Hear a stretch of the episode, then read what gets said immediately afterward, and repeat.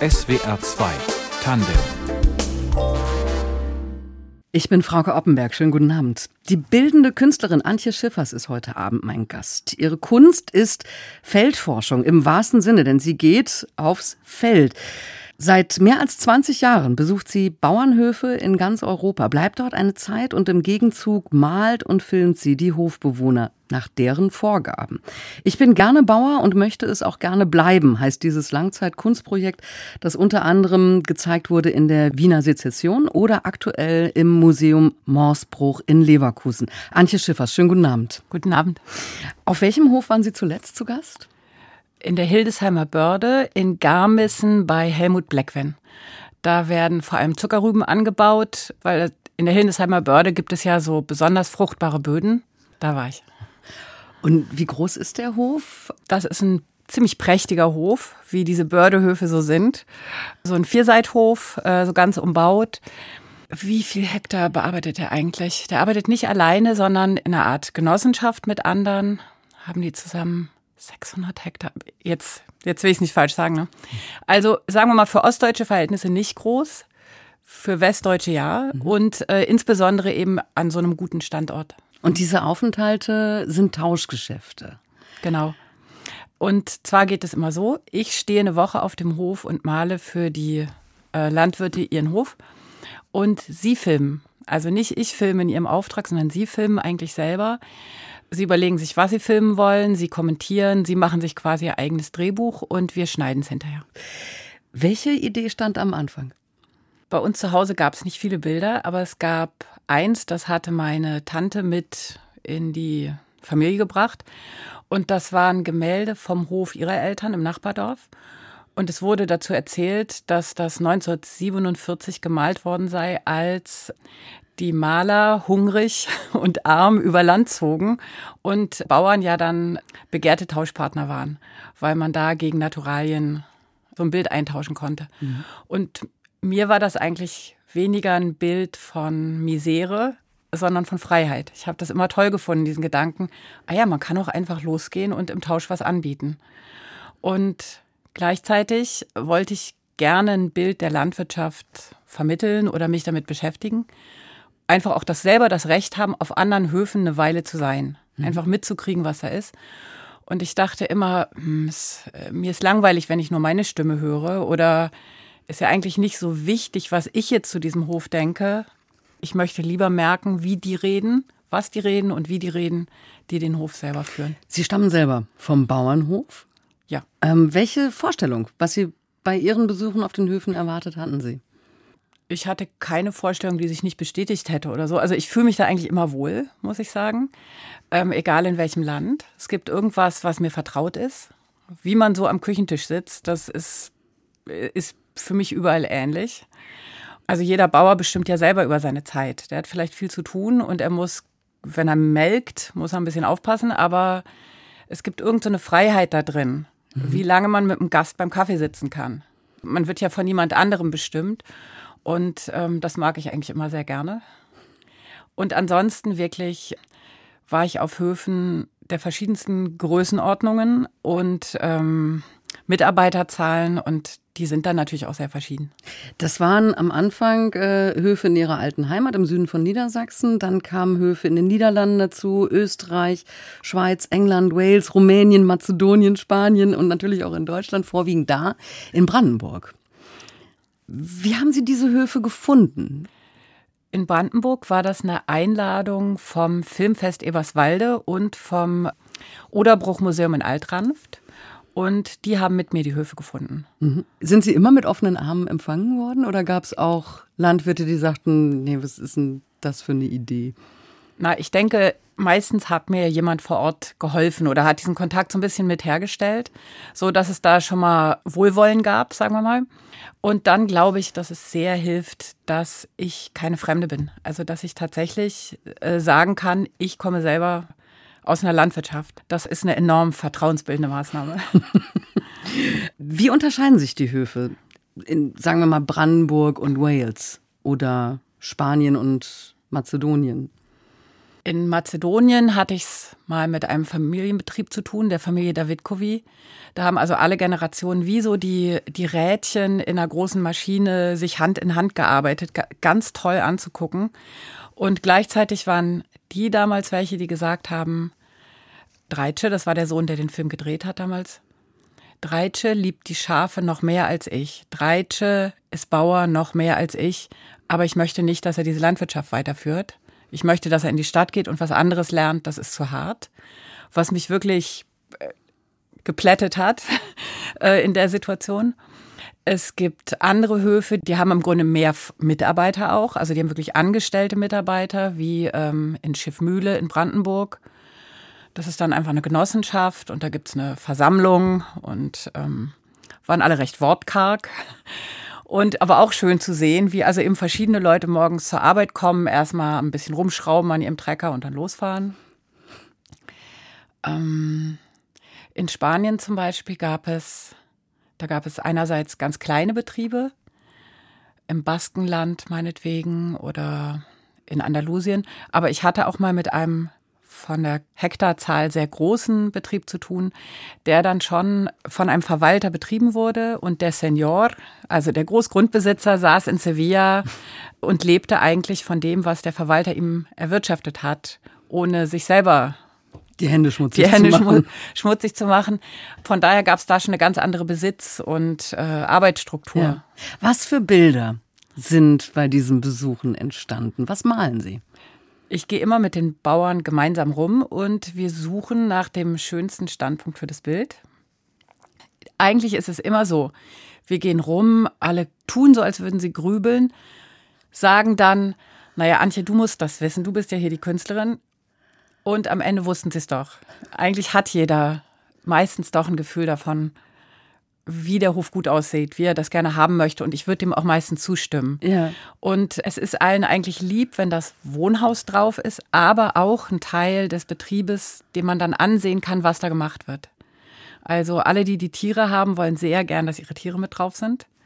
Und wenn sich das nicht passt, wenn das also vom Bild her eigentlich nicht stimmt, dann werden die Tiere halt dahin gebracht. Ja, die Gänse irgendwie dahin getrieben oder so. Und, und in welchem Stil malen Sie dann? Weil die Landwirte bestimmen ja, wie das Bild aussehen soll. Ich würde sagen, so wie ich es kann. Also, ähm, also die geben jetzt nicht vor, ich hätte gern ein kubistisches Bild, oder? Nein. Nein. Nein, das mache ich nicht. Das geht zu weit. Ich male so, wie ich dies malen würde. Mhm. So wie ich das, was ich da sehe, eben malen kann und malen will. Haben Sie auch schon mal was gemalt, wo Sie selber gesagt haben, ach nee, das hätte ich jetzt so gern gar nicht gerne gemacht? Also ich erinnere mich an einen Hof in Niederösterreich, der war sehr eng und verbaut und das war zum Beispiel nicht keine glückliche Situation. Mhm. Da haben wir aber einfach nichts anderes gefunden. Das lag an der Hofstruktur. Das, das war nicht ideal, würde ich sagen. Es ist nicht so einfach, wenn Tiere mit drauf sollen, die halten nicht still. Mhm. Ansonsten bin ich da eigentlich, ich biete an, dass ich das male, was die Bauern wollen und dann mache ich das. Mhm. Was passiert dann mit den Bildern? Bleiben die bei den Landwirten, werden die dann über den großen Küchentisch gehängt, so wie man sich das früher vorgestellt hat? Oder die, wie es immer war eigentlich früher? Die bleiben bei den Landwirten, ja. ganz genau. Die hängen oft in der Diele. Also meistens wird die Diele für den, da wo es eine schöne Diele gibt, wird die für den repräsentativsten Ort oft genommen. Manchmal sind sie auch im, quasi im Büroraum manchmal im Wohnzimmer, selten in der Küche, weil alle denken, in der Küche wird das Bild schmutzig. Was gar nicht so heikel ist, aber den Gedanken gibt es, glaube ich, doch. Mhm. Und wenn Sie eine Ausstellung machen, wie jetzt zum Beispiel bei Leverkusen, holen Sie sich die dann weg, die Bilder, für die Ausstellung? Ich habe das mal einmal gemacht und das mache ich nicht wieder, weil ähm, also man müsste einen Kunsttransport rumschicken zu ja. den mittlerweile 40 Bauern oder ein Teil davon. Das ist unglaublich aufwendig, danach in jede Ecke von Rumänien und Mazedonien und weiß ich wo zu fahren. Wenn man das anders macht und es schickt, also die sind schon ein bisschen empfindlich dann. Die Bauern geben die nicht gern weg. Mhm.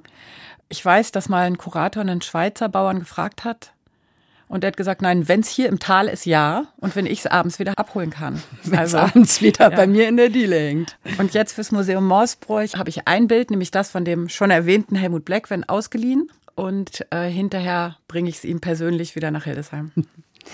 Um ein Bild äh, zu malen, muss man sich auch erstmal ein Bild machen. Sie haben also richtig auf den Höfen gelebt und was Sie dabei erlebt haben, darüber sprechen wir gleich weiter hier in SWR 2 Tandem.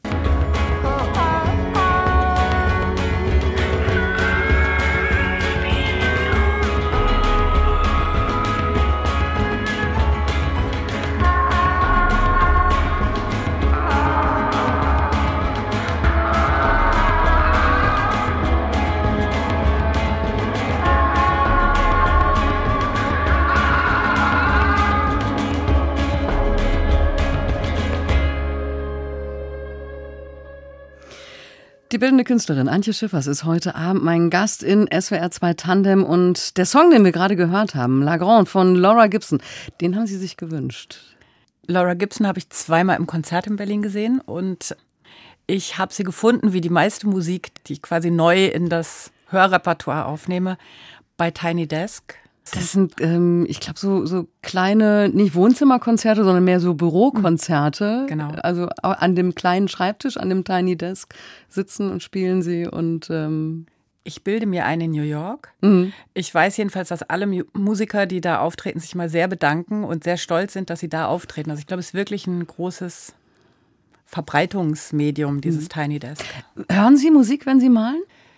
Also wenn ich draußen stehe, dann ist mir das eine Sache zu viel wenn ich im Atelier bin, gerne. Ich bin gerne Bauer und möchte es auch gerne bleiben. Über dieses Langzeitkunstprojekt äh, sprechen wir heute Abend. Seit dem Jahr 2000 besuchen Sie ähm, verschiedene Höfe in ganz Europa. Und Sie drehen ja auch Videos, beziehungsweise ähm, die Landwirte drehen die Videos. Was ist darin zu sehen vom Landleben?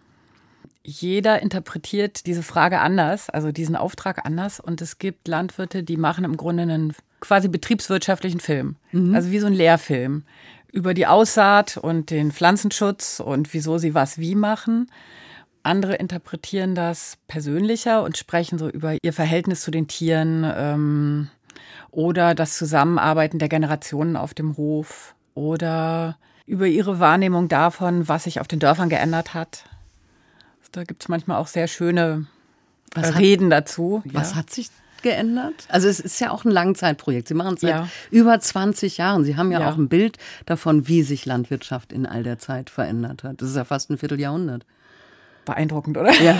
Also ich habe auch neulich mal ausgedacht, oh, jetzt stehe ich also bald schon ein halbes Jahr meines Lebens wirklich da und mache Plein-Air-Malerei wie so eine Malerin aus dem 19. Jahrhundert auf diesen ganzen Höfen. Ne? Mhm. So mit der Zeit ist das dann so.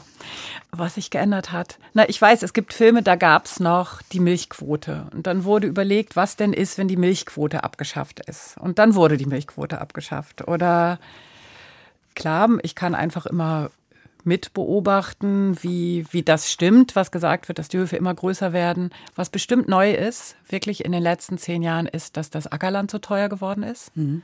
Dass es also so viel Konkurrenz gibt um das Ackerland. Das ist ein neues Thema, das gab es nicht, als ich damit angefangen habe. Da war das enorm viel billiger.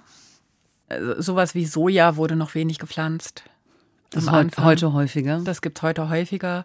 Die Biozuckerrübe war, glaube ich, noch nicht üblich. Im Jahr 2000 nicht? Nein. Nee, ich glaube nicht. Mhm. Und das Problem bei der Zuckerrübe ist tatsächlich, dass die am Anfang gehackt werden muss. Und ich weiß auch, als ich klein war auf dem Hof, wo ich groß geworden bin, da ging man Rüben hacken und das muss man eben auf den, da wo die Biozuckerrübe angebaut wird, auch.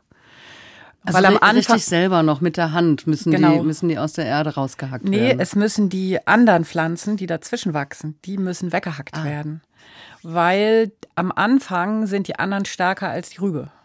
Und erst später setzt die sich durch. Und so lange muss man da eben. Haben Sie, haben Sie auch mitgeholfen bei der landwirtschaftlichen Arbeit, wenn Sie auf den Höfen gelebt haben?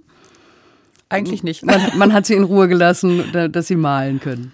Ich hätte gar nichts dagegen, aber ich bin ja zum Malen abgestellt und Tatsächlich brauche ich da auch eine ganze Weile für, für so ein Ölbild. Sagen wir mal, fünf Tage bin ich wirklich ernstlich mit meinem beschäftigt. Dann bespreche ich mit dem Bauern natürlich auch immer ein bisschen, was sie schon gefilmt haben oder sie sind unsicher und wollen wissen, ist das was geworden? Mhm. Hat es ordentlich aufgenommen? Und dann gibt es auch noch den Wunsch, gemeinsam zu essen oder irgendwas zu feiern oder Einfach also, ein bisschen Zeit zusammen zu verbringen. Also das tun Sie, ne? Sie leben richtig mit den Familien auf den Höfen. Ja. Manchmal sind die Häuser eng, dann wohne ich da nicht unbedingt immer mit. Also das ist keine Voraussetzung. Speziell, wenn ich mit Thomas, dem erwähnten Thomas Sprenger, das ist mein Mann, zusammen unterwegs bin. Früher hatten wir auch noch einen Sohn dabei. Dann sind wir schon ganz schön viele. Und nicht jeder Hof ist so großzügig angelegt. Vor allem, wenn die Kinder noch nicht aus dem Haus sind, dann sind da auch die Zimmer belegt. So. Aber Sie haben schon mit am Küchentisch gesessen, haben das Familienleben mitgelebt. Sind da auch Freundschaften entstanden? Ja, da entstehen auch Freundschaften. Auf jeden Fall. Es ist ja natürlich sehr vorteilhaft, wenn man denkt, ähm, wenn mal alles schwierig wird, ich habe super Kontakte. Mhm. ich weiß, wer mir die Würste schickt und wer das Olivenöl und von wem ich Kartoffeln kriege. Auf jedem Hof ein Freund. Ja. Ähm, Sie haben 2003 gemeinsam mit Babke Feenstra und Katrin Böhm das Künstlerkollektiv My Villages gegründet. Auch da geht es Ihnen um eine ja, sag, ich sag mal, Gegenperspektive zum urbanen Blick. Sie wollen, ich zitiere mal, eine Kunst, die sich mit den realen Lebensbedingungen auf dem Land auseinandersetzt. Was reizt Sie daran? Wir kommen alle drei vom Dorf. Und als wir, glaube ich, angefangen haben mit der Kunst, so sagen wir mal so um 2000, ging es immer um Urbanismus, Urbanismus und Urbanismus. Und irgendwann dachten wir, das kann doch nicht sein. Die Hälfte der Bevölkerung lebt nicht im urbanen Raum. Die sind ja nicht weniger wichtig, weniger interessant, weniger klug. Und wir können ja nicht davon ausgehen, dass da keine Kultur stattfindet oder dass da nichts für uns interessant sein kann. Also wir haben da oder sehen nach wie vor darin schon eine gewisse kulturelle Hierarchie, die da immer weiter fortlebt zwischen Stadt und Land. Und die wollen wir so nicht hinnehmen oder wir gehen davon aus, dass das nicht so ist. Ich bin gerne Bauer und möchte es auch gerne bleiben. So heißt ja der Titel Ihres Langzeitkunstprojekts. Ist es denn so? Sind Landwirte, Landwirtinnen gerne Bauer? Ah ja, eindeutig. Also der Satz, das war der letzte im allerersten Film, den hat mein Onkel gemacht. Und da sagt er am Ende dann so ganz äh, ernstlich, hat er sich wirklich überlegt, diesen Satz, ich bin gerne Bauer und möchte es auch gerne bleiben. Und ganz viele Landwirte hinterher haben darauf Bezug genommen und haben immer gesagt, der Titel gefällt ihnen so gut und das empfinden sie auch so.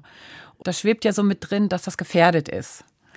Sonst muss man das nicht so sagen, wenn man nicht das Gefühl hat, das könnte einem auch weggenommen werden oder das schafft man doch nicht oder man kann den Hof nicht weiterführen. Diese Gefährdung ist damit drin, aber der Wunsch ist so weitermachen zu können. Auch Stolz. Genau, richtig. Und äh, es ist von wegen, da, weil da wird ja Bauer gesagt, nicht Landwirt. Ich hatte das Gefühl, dass ähm, mal so vor 20 Jahren vielleicht viele lieber Landwirt gesagt hätten und dass es jetzt wieder weniger so ist. Dass es also auch ein, Stolz gibt, sich mit diesem Beruf so zu verbinden, mhm. auch im Wort. Wir sprechen gleich weiter, auch über Ihren Werdegang nach Musik von Henry Purcell, und zwar aus der Oper King Arthur. Auch das ein Wunsch von Ihnen. Haben wir selten in SWR 2 Tandem, dass sich äh, unsere Gäste klassische Musik wünschen. Was verbinden Sie mit diesem Stück? Ich habe die Oper mal in der Staatsoper gehört und war einfach sehr begeistert und ähm, ist einfach so ein glänzendes, glückliches Stück, wo Leute gerade fliehen. Also dieses Stück, das ich ausgesucht habe, da ist so eine nächtliche Flucht durch den Wald.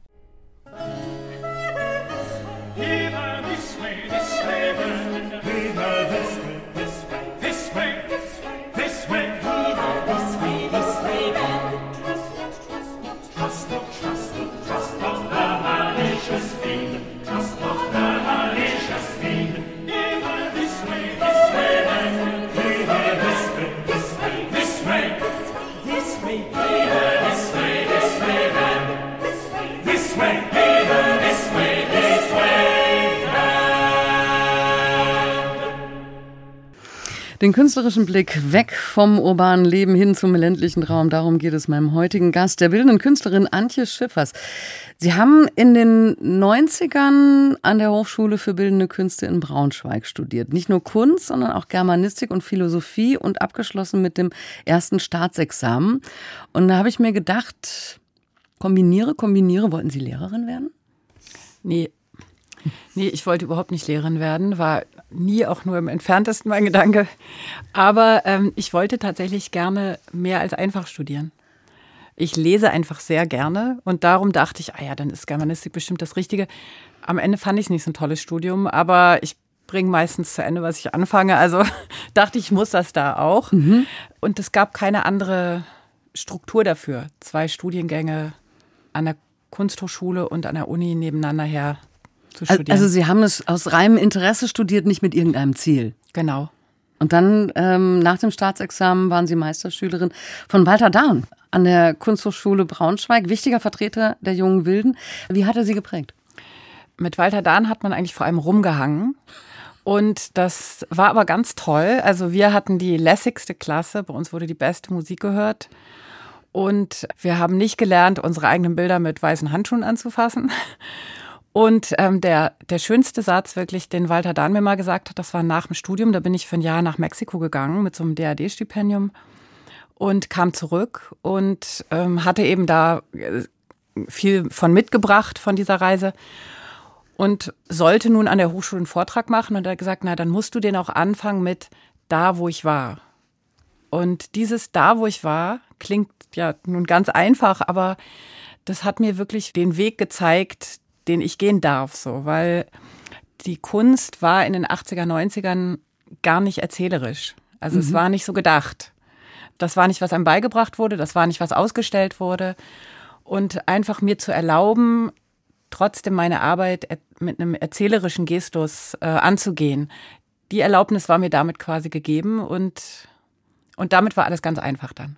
Da, wo Sie waren, in Mexiko, da haben Sie natürlich auch gemalt und wurden von den Menschen dort als Blumenmalerin bezeichnet. Das war ein Stipendium, mit dem man normalerweise weiter studiert. Das wollte ich auf keinen Fall. Ich wollte nämlich nicht da sein, wo alle mir ähnlich sind. Also wo es dann andere Künstler gibt, mit denen ich bestimmt eine gute Zeit habe, aber die ja doch ähnlicher sind. Und ich wollte gerne irgendwo hin, wo es ganz fremd ist und habe mir eben Dorf gesucht auch. Und äh, habe mich einfach in irgendein Dorf mitnehmen lassen. Und das war Chicahuastla im Staat Oaxaca auf 3000 Meter Höhe. Und dann war ich nun wirklich in der größtmöglichen Fremde und ähm, dachte, ja, ich kann jetzt ja hier nichts machen, was ich zu Hause auch machen würde. Und die ganze Pflanzenwelt war anders. Es ist im Grunde wie eine Art kalter Regenwald da oben. Und dann habe ich also angefangen, alle Blumen zu zeichnen, alle Pflanzen zu zeichnen, die ich gefunden habe. Und ziemlich schnell haben dann alle in diesem Dorf gesagt, wenn zum Markttag, die aus den Nachbardörfern kamen, und gefragt haben, was macht denn diese fremde Frau hier? Was macht denn diese große Frau hier? Und dann haben sie mir gesagt, na wieso? Die zeichnet alle Blumen, so als wäre das eine respektable Beschäftigung. Dann habe ich es einfach weitergemacht, weil mhm. ich dachte, na gut, wenn das jetzt mein Beruf ist, dann weiter damit. Sie haben mal über sich selbst gesagt, Ihr Interesse sei in weiten Teilen identisch mit dem des Ethnographen. Was haben Sie damit gemeint? Ich merke tatsächlich, dass mich immer total interessiert, wie was anders geht. Und das, was anders ist irgendwo, das ist aber vielleicht auf einer Ebene anders, mit der man nicht gerechnet hat. Das gefällt mir total. Mhm. Also sowas wie auf einmal sitzen alle anders. Also man hat eine völlig andere Art, mit jemandem umzugehen, der in ein Haus kommt. Und ich mag es sehr, wenn mir das keiner erklärt und ich dann irgendwie da drin zurechtkommen muss oder so. Und gleichzeitig weiß ich ja gar nicht so genau, und das denke ich, geht den Ethnografen sicherlich auch so, was kann ich überhaupt wahrnehmen? Kriege ich das Wichtigste eigentlich mit oder kriege ich es nicht mit? Warum ist Ihnen das auch wichtig als Künstlerin, eben nicht von draußen nur drauf zu schauen, sondern drin zu sein in dem Fremden und dann zu beobachten und aus diesem Kontext heraus ihre Kunst entstehen zu lassen? Sagen wir mal, wir haben ja leider nur ein Leben und ich freue mich oft, dass ich quasi einen guten Trick gefunden habe, um mehrere Leben zu leben. Weil das gibt mir ja die Möglichkeit, wirklich was kennenzulernen. Und dafür muss ich da aber drin sein, um wirklich was zu erfahren in dem Moment und irgendwie ein bisschen Gefühl davon zu kriegen, was für ein Mensch ich geworden wäre, hätte ich immer diesen Fußweg den Berg runter zur Schule gehabt oder so. Es ist im Grunde wie eine, eine Erweiterung dessen, was mir an Erfahrung möglich ist im Leben. Mhm. Heißt aber auch, Sie müssen viel reisen. Das stimmt. Jetzt haben Sie vorhin schon gesagt, also Thomas Sprenger ist Ihr Mann, der fährt dann mit. Der Sohn ist auch mitgereist. Also die Familie hat äh, ihr Prinzip Reisen und äh, in, in der Fremde sich zurechtfinden auch mitgemacht. Immer gerne mitgemacht? Das hatte ein jähes Ende, als die Schulzeit angefangen hat. Und ähm, das hat uns wirklich am Anfang hart getroffen. Und dann mussten wir das ändern. Wir waren noch mal in Südafrika und der Sohn ist da zur Schule gegangen, aber danach haben wir das dann nicht mehr gemacht. Und der Thomas ist also zu Hause geblieben und ich bin dann wieder allein gereist. Mhm. Und ich habe immer, bevor ich wegfahre, Angst davor. Angst, schlechte Laune, irgend sowas. Und sobald es losgeht, bin ich dann aber auch wieder wie ein Fisch im Wasser. Und freuen sich aber auch, wenn sie wieder zurückkommen. Oh, sehr. sehr. Ähm, wie wichtig äh, sind Stipendien und Preise, von denen Sie ja sehr viele auch bekommen haben und einige bekommen haben, um so zu arbeiten, um diese, diese als reisende Künstlerin, sage ich mal, zu überleben? Es gibt ja viele ortsgebundene Stipendien, um die habe ich mich eigentlich immer wenig bemüht. Die haben es mir nicht so gebracht, weil ich habe ja hier auch eine Wohnung und ein Atelier. Also ich so nomadisch bin ich ja gar nicht. Ich habe ja irgendwo eine wirklich eine Basis mit mit ihrer Grundstruktur. Aber so eine Reise wie zum Beispiel nach Kapstadt, die nach Südafrika, was Sie gerade erwähnt haben, das wäre ja ohne Stipendium so nicht möglich gewesen. Ja. Also ich würde es Auftrag nennen. Da gab es einfach einen Auftrag mit einem Budget dafür und dann war das möglich. Mhm. Da haben Sie auch einen Bauernhof besucht für Ihre, Ihr Langzeitprojekt. Ich glaube, es ist der einzige, der außerhalb von Europa liegt, oder? Genau, das war der einzige außerhalb von Europa. Und ich habe auch gemerkt, dass ein wie europäisches Projekt das ist. Weil ich glaube, diese Vorstellung von Bauern, dass die äh, quasi seit Generationen auf ihren Höfen hocken, also und so sehr verbunden sind mit ihrem Hof und mit ihrer Arbeit, das ist sehr europäisch. Auch in Südamerika, in Südafrika ist das nicht unbedingt so, sondern da gehören Höfe Leuten, die eigentlich ihr Geld mit einer Kupfermine verdienen. Und dann haben die außerdem noch eine Landwirtschaft. Und da werden dann mal zehn Jahre Blaubeeren gemacht und dann wieder was ganz anderes. Und im Grunde funktioniert das Konzept des Projektes dann weniger gut, weil wer kriegt denn dann das Bild? Mhm. Der, dem der Grund gehört oder der Verwalter? Wer ist der, der spricht? Mhm. Es funktioniert nicht mehr so gut. Wir sprechen gleich weiter über aktuelle Projekte und zwar nach Musik von Haley Hendrix, auch ein Wunsch von Ihnen. Drinking Song. The good and the bad and the gone.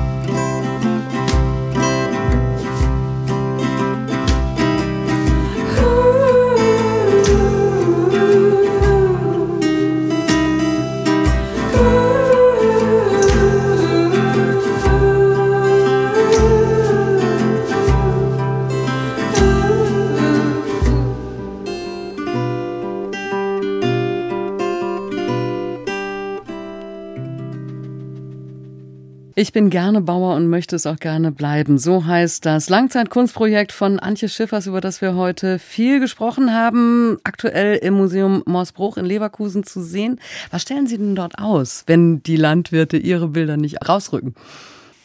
Es gibt immer eine andere Auswahl von, sagen wir mal, vier, fünf Filmen aus dem großen Archiv. Und dann gibt's Plakate, die wir für jeden Film gemacht haben. Und davon gibt's eine Auswahl.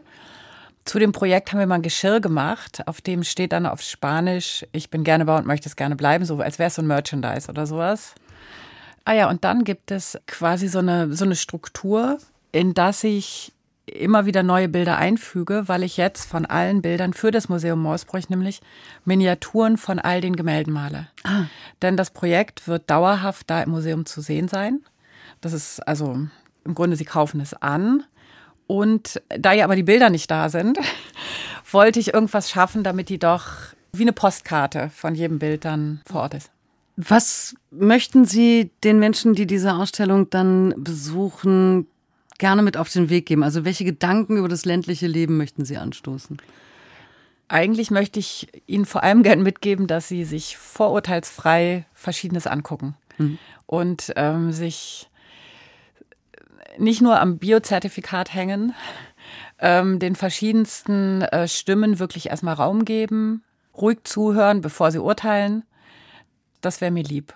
Ihr aktuelles Projekt ist auch wieder eins mit ähm, ja, dem Fokus auf den ländlichen Raum. Es heißt ländliche Produktivkräfte, ein Village Play. Was muss man sich darunter vorstellen? Das ist im Grunde ein performativeres Projekt zusammen mit ähm, der ungarischen Dramaturgin Katalin Erdödi gehe ich in Dörfer bisher in Ungarn, in Galizien, in Spanien und in Niedersachsen und denke mir immer mit der Bevölkerung vor Ort eben dieses Village Play aus, also ein Stück zwischen bildender Kunst und Theater, Revue, Musik, das also mit ausschließlich mit Leuten vor Ort produziert wird und aufgeführt wird. Und ähm, das machen wir jetzt seit zwei Jahren. Das Projekt geht jetzt gleich äh, im März wieder nach La Coruña in Spanien. Und im Grunde ist es jedes Mal wie einen wahnsinnig glücklichen Tag hinkriegen. Also diese Aufführungen sind einfach glücklich. Aber Sie entwickeln mit Menschen, die sonst mit Kunsttheater oder ähnlichem nichts zu tun haben, dieses Theaterstück. Wie gehen die daran? Am schwierigsten ist der Anfang, weil die äh, totale Offenheit, also das vollkommen unbeschriebene Blatt, mit dem wir kommen, erstmal eine Herausforderung ist. Damit alle sich vorstellen können und das Vertrauen fassen, dass da was bei rauskommt. Und dann wird, wenn ich jetzt mal von Niedersachsen ausgehe, dann stellt sich heraus, a, Themen, die allen wichtig sind, sind einerseits ihre Gärten, mehr so ein einfaches Thema, und dann aber der Generationenwechsel. Die Hofübergaben, wie die Generationen zusammenpassen oder eben auch mal nicht. Äh, die Konflikte, die es dabei gibt. Und daraus entwickeln wir dann den Text, also aus dem, was alle erzählen. Und dann wird überlegt, wer kann denn was gut? wer möchte was, wer kann was. Wir haben Formen benutzt wie den Umzug, also die ich finde es äh, immer sehr schön, sowas wie Demonstration, Prozession, Umzug. Da lässt sich viel mitmachen, sich also von einem Ort zum anderen bewegen, Schilder an den Rand stellen, irgendwas mittragen. Dann gab es auch äh, das Thema der Windräder. Da wurden also ganz aktuell Windräder gebaut, um die es viel Konflikt gab. Und dann sitzt da also das große Village Play Findungskomitee von Bostel Wiebeck und äh, überlegt, sollen die vorkommen oder nicht? Ja. Wollen wir diesen Konflikt damit drin haben oder wollen wir es gerade mal nicht? Und das macht mir Spaß, das alles wirklich gemeinsam zu entscheiden. Wie wichtig ist Ihnen das? Die Zusammenarbeit mit anderen, der Austausch mit anderen? Also ich habe gemerkt irgendwann, dass ich die, die in Bands spielen oder am Theater arbeiten, ein bisschen beneide, weil die immer zusammen machen dürfen so das würde ich als Künstlerin immer allein im Atelier wirklich vermissen. Ich mag das. Ich merke auch, dass es auch schwierige Seiten hat. Also man hat es auch mit mehr Konflikten und Emotionen zu man tun. Man muss Kompromisse finden, natürlich. Genau. Von daher, mir ist es sehr lieb, wenn ich mich immer wieder in so ein Wir reinbegeben kann und auch wieder rausbegeben kann. Wir sind schon fast am Schluss dieser Sendung. Es gibt äh, aber noch einen Titel, den wir zum Schluss hören und den Sie sich gewünscht haben. Und äh, dazu müssen Sie auch noch was sagen. Das ist äh, Where is My Mind von den Pixies? Die Pixies waren das erste Konzert, bei dem ich war, im Tempodrom in Berlin. Und jetzt spielt mein Sohn dieses Lied mit seiner Band. Und da habe ich mich sehr gefreut, dass es wieder in mein Leben gekommen ist. Auch etwas äh, generationenübergreifendes. Ja. Den Song hören wir dann gleich. Die bildende Künstlerin Antje Schiffers war heute Abend mein Gast. Vielen, vielen Dank dafür. Ich danke. Redaktion der Sendung hatte Fabian Elsässer. Die Musik hat Tristan Reiling mit unserem Gast zusammengestellt und für die Technik war Silvia Milchmeier verantwortlich. Ich bin Frauke Oppenberg. Machen Sie es gut.